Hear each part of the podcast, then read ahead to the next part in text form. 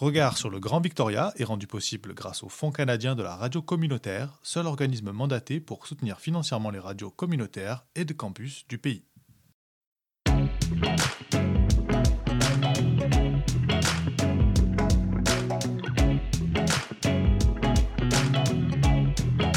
Regard sur le Grand Victoria.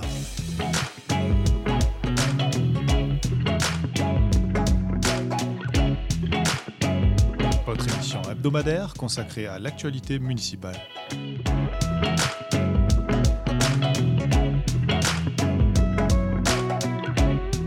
À retrouver tous les mercredis à midi et en rediffusion le samedi à 10h sur les ondes de Radio Victoria 107.9 FM.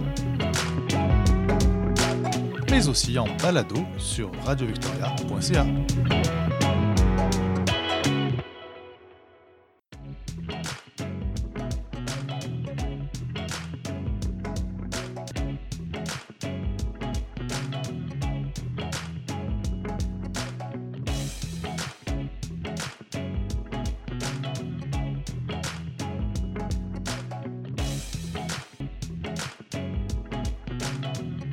Bonjour à tous, c'est François Macon au micro de Radio Victoria 107.9 FM. Merci à vous de votre fidélité et bienvenue pour cette nouvelle émission de regard sur le Grand Victoria, la 21e consacrée, vous le savez, au décryptage de l'actualité municipale dans la région de la capitale.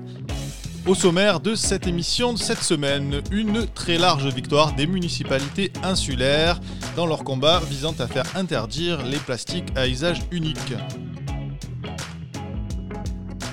À Victoria, le chef du département de police Vic Pidi Delmanac a été renouvelé à son poste pour 4 années supplémentaires. Toujours à Victoria, les élections partielles du conseil municipal pourraient être reportées à l'année prochaine. Un rapport remis par le personnel de la ville sera étudié demain, jeudi, en conseil municipal à Victoria. Toujours à l'ordre du jour de ce même conseil municipal, une motion déposée par le conseiller Jérémy Loveday demandant que le programme d'intervention en cas de conditions météorologiques extrêmes de la province soit prolongé et maintenu toute l'année. Une initiative motivée, nous allons le voir, par la nécessité de ne plus exposer les populations vulnérables et sans abri à la fumée provoquée par les incendies qui ravagent les États-Unis et qui recouvrent depuis plus d'une semaine la région de la capitale.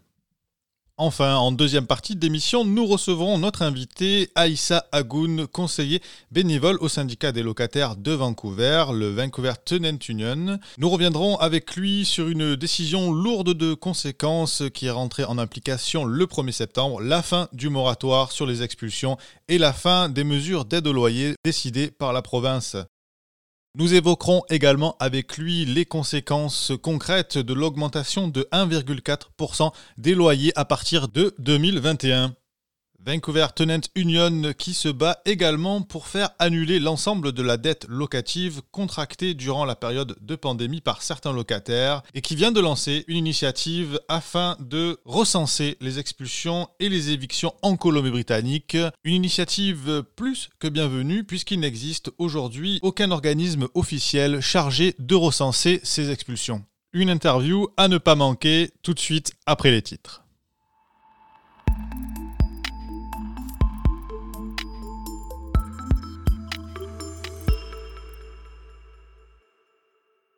Les municipalités autorisées à interdire les plastiques à usage unique. Une victoire sans précédent pour les municipalités insulaires qui ont obtenu samedi de la part de la province le droit d'enfin interdire l'utilisation des plastiques à usage unique. Ainsi, Victoria, Saniche, Tofino, Uculette verront leur interdiction de sacs en plastique officiellement légitimée par le gouvernement provincial au moyen d'amendements à la charte communautaire, a annoncé donc samedi la Colombie-Britannique. Un système sera mis en place pour permettre à d'autres municipalités d'interdire les plastiques à usage unique, tels que les sacs à provisions, les pailles et les couverts en plastique, les sacs à sandwich, les bâtonnets à mélanger et les contenants à emporter en mousse de polystyrène, et ce sans l'avis préalable de la province. En effet, la modification de la réglementation des sacs de caisse de la ville de Victoria avait débuté en juillet 2018 et a été confirmée par la Cour suprême de la Colombie-Britannique, mais a ensuite été annulé par la Cour d'appel de la province à la suite d'une contestation déposée par la Canadian Plastic Bag Association. La Cour d'appel avait déterminé que la ville était tenue d'obtenir l'approbation provinciale avant de mettre en œuvre son règlement. La municipalité de Saniche a, elle, de son côté, demandé l'approbation provinciale avant d'introduire ces modifications réglementaires et cette interdiction lui avait été accordée. Le ministère a reçu 35 000 avis sur son plan d'action Clean BC Plastique et les réponses ont souligné la nécessité de s'orienter vers des interdictions provinciales de certains produits. Aussi, la province a annoncé plusieurs autres changements au système de recyclage de la Colombie-Britannique, notamment la création d'une consigne minimum de 10 centimes sur les contenants de boissons en plastique, y compris les cruches de lait, et l'obligation de recyclage de plus d'articles, comme les batteries de véhicules électriques et les matelas. La province souhaite également mettre en place un système de remboursement électronique destiné à rendre les retours plus pratiques pour les usagers et légiférer de nouveau pour faire augmenter les niveaux de recyclage des emballages dans diverses industries et institutions. Le plan de la province à long terme semble être l'interdiction des articles à usage unique à l'échelle de la province, et c'est donc une très bonne nouvelle, a déclaré la maire de Victoria, Lisa Helps. Le ministre de l'Environnement et de la Stratégie sur le changement climatique, George Heyman, a pour sa part précisé que les gens ont exprimé la nécessité de prendre des mesures sérieuses dès maintenant contre les déchets plastiques et la pollution qu'ils génèrent, et le message a été entendu fort et clair, a-t-il précisé. En revanche, le gouvernement cherche toujours à obtenir des commentaires sur la façon de mieux gérer les déchets de l'industrie de la pêche, comme les filets perdus, qui polluent aujourd'hui les océans et les rivages.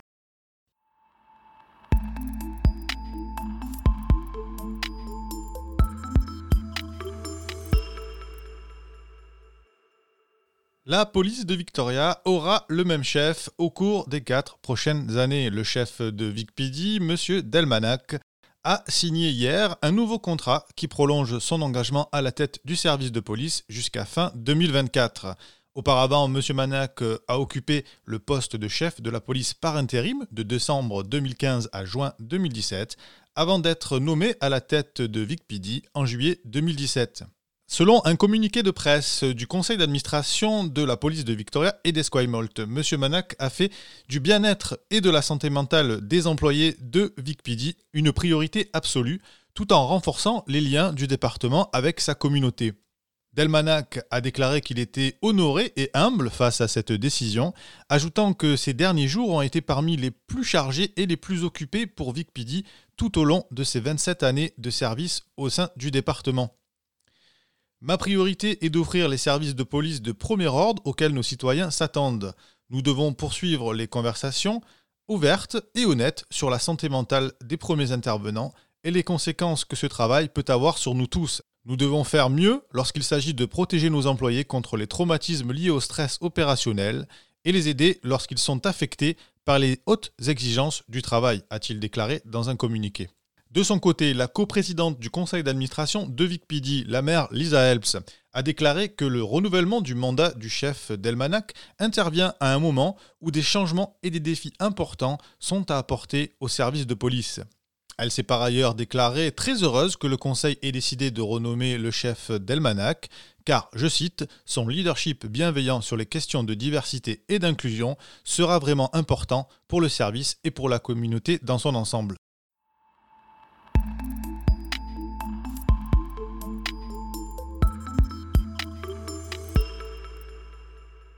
Je vous le disais en titre, l'élection partielle pour le siège vacant de conseiller municipal à Victoria pourrait être repoussée à l'année prochaine.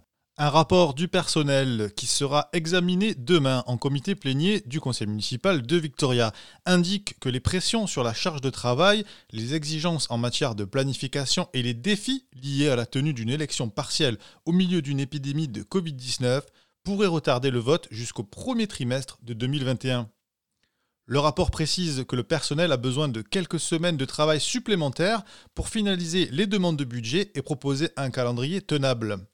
De plus, les services recommandent que le Conseil demande au gouvernement provincial d'élargir les possibilités de vote par correspondance en raison de la pandémie de Covid-19 et de suggérer des fenêtres appropriées pour que cette élection partielle se tienne en toute sécurité. L'élection partielle était initialement prévue pour le 4 avril, mais la ministre des Affaires municipales, Célina Robinson, a reporté le vote en mars par arrêté ministériel pour protéger les résidents de la propagation de la Covid-19, après avoir consulté les responsables de la santé publique et les gouvernements locaux. Le ministère de Mme Robinson a publié de nouvelles directives en juillet pour aider les municipalités à tenir des élections partielles en toute sécurité. À cette époque, la maire de Victoria, Lisa Alps, avait déclaré que l'élection partielle pourrait avoir lieu cet automne. Le siège est vacant depuis novembre 2019 lorsque Laurel Collins a démissionné après avoir remporté la circonscription de Victoria pour le NPD aux élections fédérales de l'année dernière. Parmi les neuf candidats au siège de conseiller municipal, Stephen Andrew a déclaré mardi qu'un nouveau report à l'année prochaine était inacceptable. Nous sommes sur le point d'entrer dans un processus budgétaire, a-t-il déclaré. Je pense que laisser ce siège vide pendant cette période est complètement irrespectueux envers les citoyens de Victoria, a-t-il commenté. Monsieur Andrew a noté que la ville a été capable de débloquer des budgets pour les campements de sans-abri et de valider la construction d'un skatepark et devrait donc être en mesure d'embaucher de nouveaux personnels pour organiser une élection partielle si d'aventure le personnel existant était surchargé de travail. Le budget de l'élection partielle du 4 avril était estimé à 170 000 dollars et la ville a déjà dépensé environ 80 000 dollars avant le report du vote.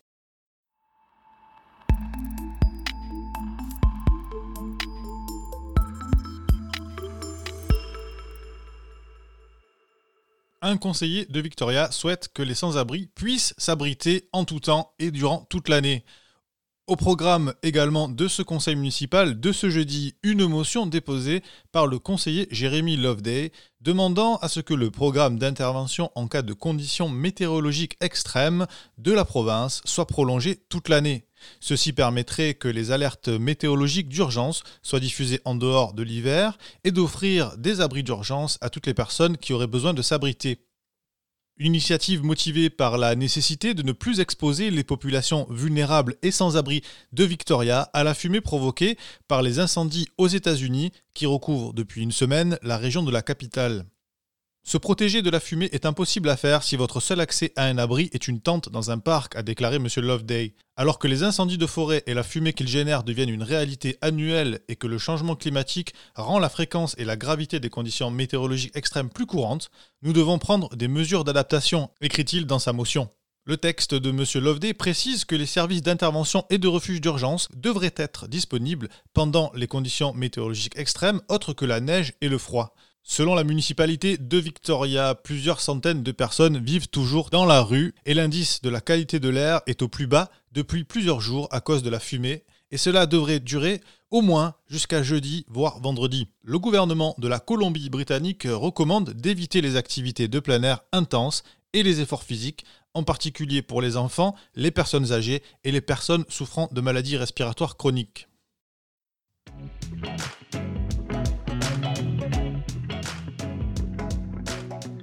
Regard sur le Grand Victoria. Entretien.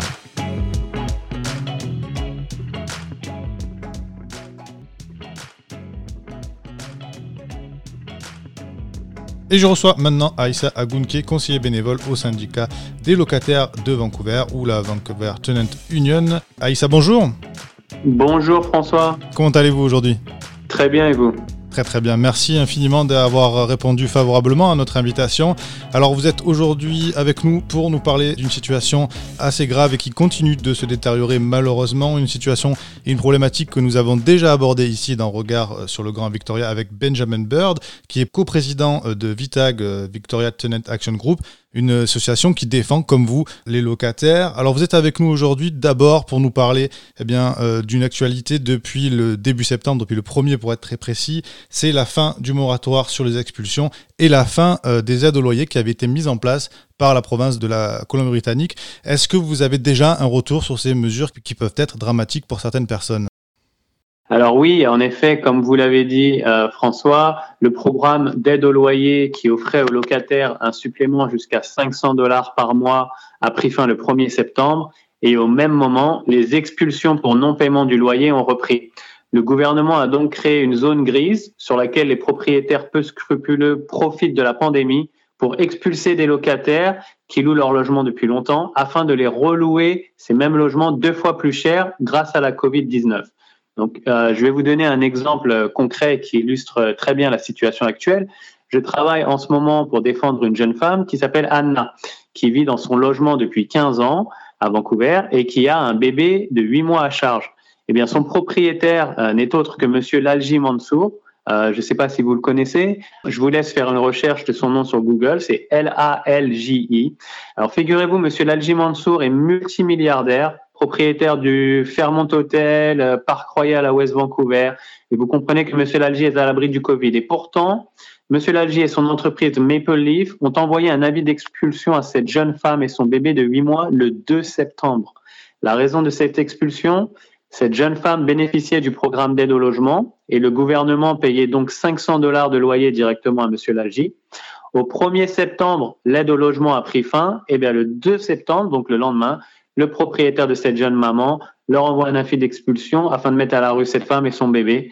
Alors, euh, Monsieur Lalui aurait très bien pu l'informer que l'aide au logement euh, prenait fin et que euh, elle lui devait donc 500 dollars en plus, mais non, il a donné instruction à ses employés de les mettre à la rue et c'est le fléau sociétal dans lequel on vit en ce moment. C'est une c'est une histoire qui reflète très bien la situation actuelle, que ce soit à Victoria ou à Vancouver. Ce sont de ces genres d'histoires dont on entend parler tous les jours.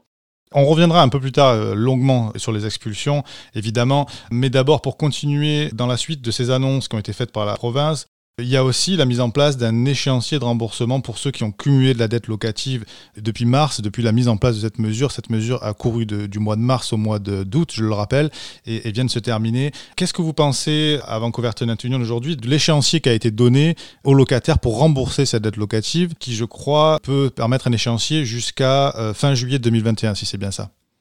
Alors nous, au Vancouver Tenants Union, on demande l'annulation de la dette locative complètement parce que euh, là, on fait face à un cas de force majeure, une pandémie euh, que personne n'avait pu venir, euh, qui a un impact énorme sur l'économie, qui a déjà affecté toutes les parties de l'économie, mais encore plus les classes moyennes et les classes les plus basses, qui sont déjà, si je peux le dire, vulnérables financièrement. Donc, quand le gouvernement nous annonce un plan de remboursement de la dette, qui euh, donc euh, serait un échéancier, un échéancier jusqu'à 2021. Pour nous, ça ne fait aucun sens et c'est incompréhensible. Comment peut-on imaginer qu'un locataire qui a déjà des difficultés à payer son loyer intégralement aujourd'hui puisse en plus de cela payer une dette accumulée pendant la pandémie? C'est tout simplement impossible et, euh, et révoltant.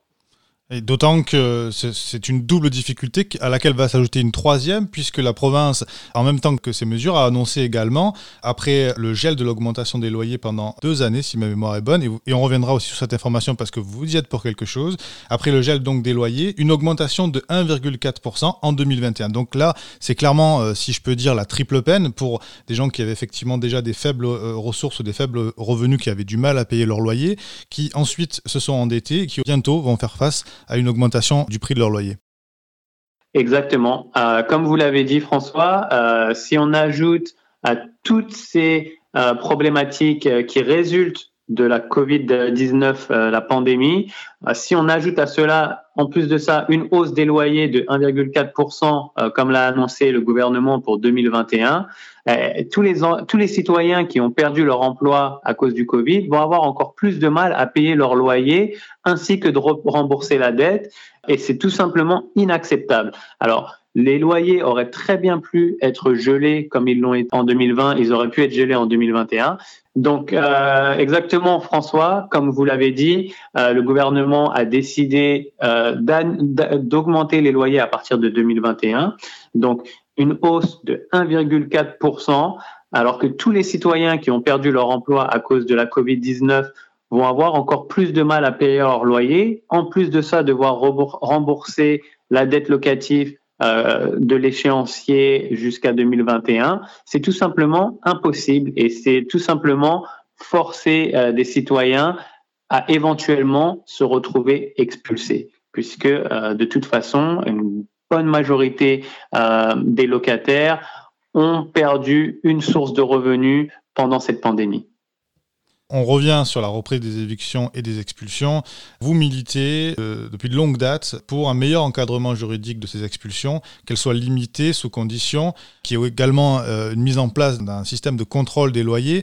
Est-ce que vous avez euh, l'écoute de la province et des gouvernements locaux comme la mairie de Vancouver pour mettre en place ce type de mesures? Alors, c'est l'un des des principaux problèmes euh, auxquels nous faisons face en ce moment. Il faut savoir qu'actuellement, aucune organisation gouvernementale ne surveille les expulsions en Colombie-Britannique. Et c'est pour cela que le Vancouver Tenants Union, le syndicat des locataires, a créé le site internet bcrentcrisis.ca afin que l'on puisse compter puis rapporter le nombre d'expulsions. Il faut savoir que sur les 400 personnes qui ont participé à notre sondage, 63% ont déclaré avoir des troubles mentaux liés directement à une potentielle expulsion de leur logement. Donc c'est un vrai problème de société. Je vous coupe, Aïssa, excusez-moi, mais quand vous dites des, problèmes, euh, c'est des conséquences psychologiques, ce sont des, stress euh, post-traumatiques, traumatiques, euh, comment ça se manifeste? Alors, les participants au sondage ont rapporté des troubles tels que la dépression, l'anxiété, des crises d'angoisse, des attaques de panique et même des pensées suicidaires à l'idée de se retrouver à la rue pendant la pandémie. Il faut savoir que deux tiers de ceux qui ont une dette de loyer se pensent incapables de la repayer avant le 15 octobre. Je peux continuer à vous parler sur les problèmes euh, entre la ville et, euh, la province.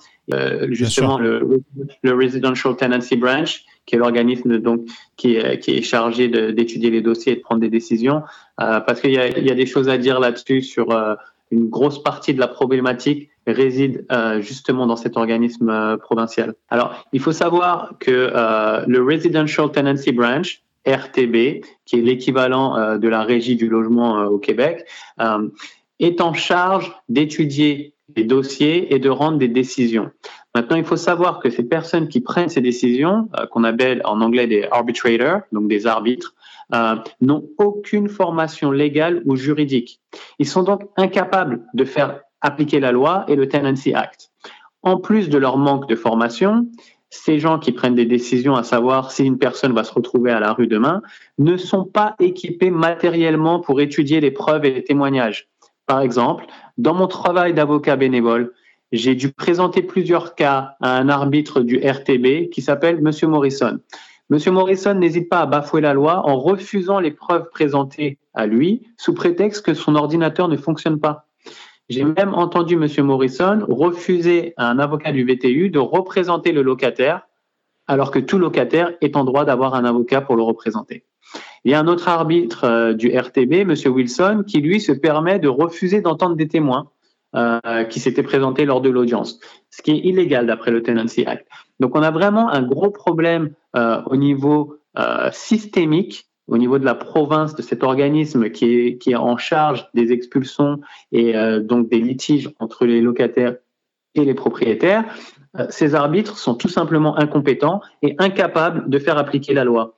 Et ils sont en partie la raison de ce nombre astronomique de 50 personnes par jour qui perdent leur logement en Colombie-Britannique. Souvent des familles et parfois des femmes enceintes que l'on met à la rue sans aucune raison valable.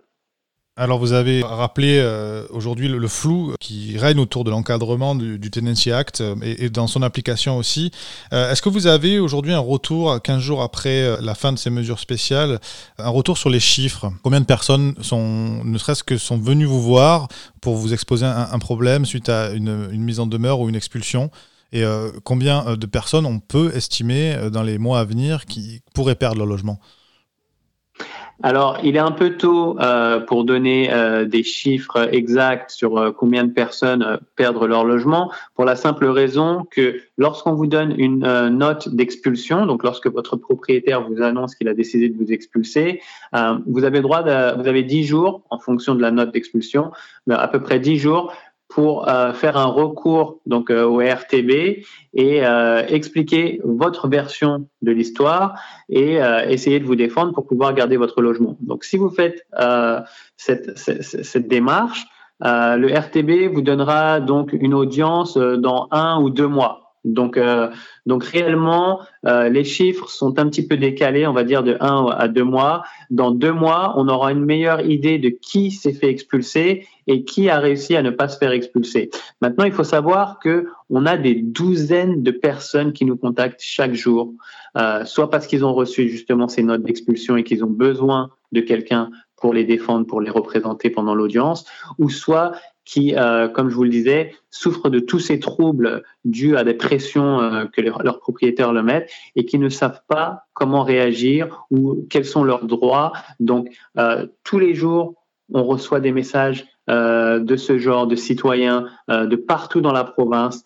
Et, et donc, c'est un vrai problème sociétal auquel on a affaire. Il faut savoir que euh, la crise du Covid-19 bat son plein. On ne l'a pas éradiqué. Euh, on a une recrudescence des cas ces dernières semaines. Donc, c'est un vrai problème dans lequel on se retrouve où il y a une possibilité d'exposer des gens déjà vulnérables à un virus qui potentiellement peut être fatal. Alors justement, comment se défendre? Comment réagir lorsqu'on reçoit par exemple un avis d'expulsion? Quels sont les conseils que vous prodiguez aux gens qui viennent vous voir et à ceux qui peuvent nous écouter aujourd'hui et qui seraient malheureusement euh, dans un cas similaire? Quels sont les premiers conseils que vous donnez? Alors, euh, c'est une très bonne question. La première chose à faire, c'est surtout ne pas paniquer. Il faut savoir que euh, lorsque vous recevez une note d'expulsion, vous avez un délai de quelques jours en fonction de la note d'expulsion. Donc, quand c'est pour les non-paiements du loyer, vous avez cinq jours pour donc aller sur le site internet du Residential Tenancy Branch et donc faire une déclaration et une demande de ce qu'on appelle de dispute resolution, donc résolution de la dispute pour qu'un de ces arbitres euh, reçoive votre dossier et prenne la décision à savoir si vous pouvez rester dans votre logement ou non. Donc ça, c'est la première chose. Ne pas paniquer parce qu'il existe des recours. La deuxième chose, allez sur bcrentcrisis.ca parce que là, vous allez pouvoir rapporter euh, cette note d'expulsion et nous, au Vancouver Tenant Union, on va recevoir tout de suite cette information-là. Là, on va pouvoir vous donner l'information dont vous avez besoin, c'est-à-dire quels sont les meilleurs moyens pour vous défendre? Est-ce que nous, on a la possibilité de trouver quelqu'un pour vous aider et pour vous accompagner dans cette démarche? On le fera si on le peut. Mais si on n'a pas euh, d'avocat prêt pour vous, parce qu'il va y avoir euh, des tonnes et des tonnes d'expulsions euh, d'un seul coup, alors on va vous référer sur toute l'information que, nous avons sur notre site internet et sur nos partenaires. Et là, avec cette information-là, une fois que euh, le locataire est au courant de ses, de ses droits, il va pouvoir se défendre et comprendre le mécanisme que les propriétaires abusent un petit peu, c'est-à-dire que le propriétaire a tendance à donner des notices d'expulsion pour faire peur, justement pour créer un conflit que le locataire va essayer euh, d'éviter et pour pousser le locataire à partir. Or, si le locataire connaît ses droits, il va comprendre qu'il n'a pas besoin de partir et qu'il a de grandes chances de pouvoir garder son logement en réalité. Très bien. Je l'ai brièvement évoqué lors d'une précédente question. En 2019, vous avez réussi, euh, grâce à votre action euh, et celle conjointe de tous les, bénévoles du syndicat des locataires de Vancouver, à obtenir bien le gel momentané, malheureusement, euh, de l'augmentation des loyers. Alors, comment vous y êtes parvenu à l'époque et est-ce que c'est possible de réitérer dire, cet exploit?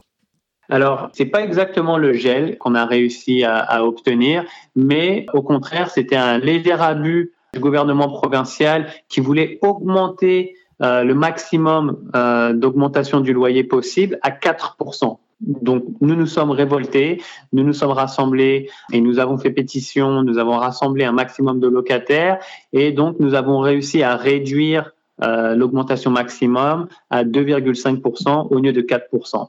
Donc c'est une petite, une petite victoire dans une grande bataille. Mais c'est une petite victoire qui en dit long sur la possibilité et la force que le peuple a une fois qu'il est organisé, une fois qu'il est solidaire. Donc c'est exactement dans cette euh, logique ou dans cette mentalité qu'il faut s'inscrire en se disant qu'on se serre le coude. Aujourd'hui, moi, j'aide mes voisins et les gens de ma communauté à, se défendre.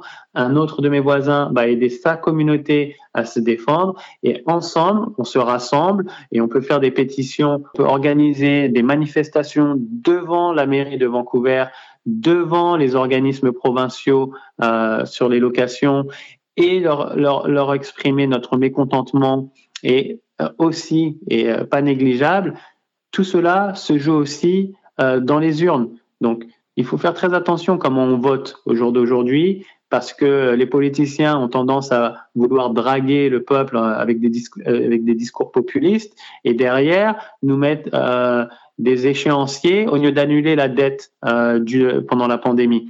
Donc attention à qui, pour qui vous votez.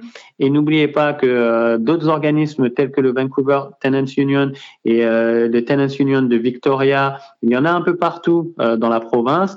Et c'est ensemble qu'on peut faire changer les choses en guise de conclusion, ensemble on peut changer les choses. Donc solidarité, rassemblement et action collective. Quels sont aujourd'hui les, contacts et les relations que vous entretenez euh, avec le VITAG, avec Victoria Tenant Action Group, qui est un peu votre pendant ici sur l'île de Vancouver? Ben, il faut savoir que euh, a des contacts avec euh, énormément d'organisations. Donc, comme vous le disiez, le VITAG, mais aussi TRAC, aussi CLASS. On a donc pas mal, j'ai envie de dire, de, cartes dans nos mains. Mais là où euh, le Vancouver Tenants Union réussit euh, son pari, c'est euh, dans le nombre de membres, de nombre de membres que l'on a obtenu ces dernières années. Alors bien entendu, tout cela est aussi un, résultat de la crise du logement que Vancouver connaît qui est qui est euh, sans précédent. Des gens se retrouvent à la rue. Euh, d'après euh, d'après Vancouver.ca et MetroVancouver.ca, il y a cinq, un peu moins de 5 personnes par jour qui se retrouvent à la rue à Vancouver. Donc forcément, on a de plus en plus de membres qui adhèrent et plus on est nombreux et plus notre voix compte, plus notre voix fait force. Donc avec, euh, comme vous le disiez, Vitag à Victoria, euh, TRAC, qui est un autre organisme qui aussi aide à défendre les locataires, et CLASS, surtout, qui est le Legal Aid sur Vancouver et qui est vraiment un, des meilleurs organismes avec le, auxquels j'ai j'ai eu affaire. Et ben c'est grâce à toutes ces petits ces petites organisations que l'on devient une grande organisation tous ensemble. Alors justement, peut-être pour sûrement pour conclure maintenant, pour vous rejoindre, pour vous contacter, Aïssa, est-ce que vous pouvez nous rappeler comment faire euh, le meilleur moyen pour euh, venir euh, faire grossir vos rangs? Alors allez sur vancouvertenantsunion.ca. vous avez donc un formulaire de membership pour devenir membre.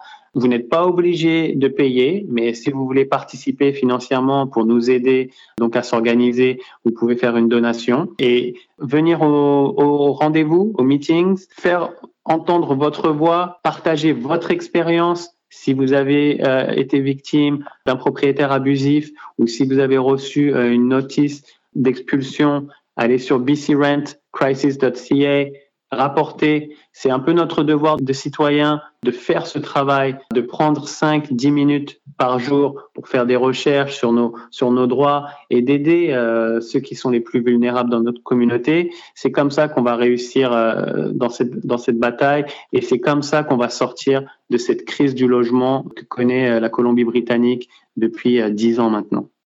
Aïssa Agoun, conseiller bénévole au syndicat des locataires de Vancouver, merci infiniment d'avoir été avec nous aujourd'hui. Merci à vous François et à bientôt j'espère.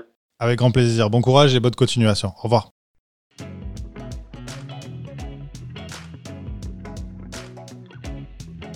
Et c'est la fin de cette 21e émission de Regard sur le Grand Victoria. Merci infiniment à vous tous de l'avoir suivi. Je vous donne rendez-vous évidemment mercredi prochain à midi pour une nouvelle émission, mais aussi à ceux qui le souhaitent le samedi à 10h pour une rediffusion et bien sûr en tout temps sur notre site internet radiovictoria.ca où vous retrouverez l'ensemble des émissions. C'était François Macon au micro de Radio Victoria. Je vous souhaite de passer une excellente semaine et je vous retrouve avec grand plaisir mercredi prochain. À très vite.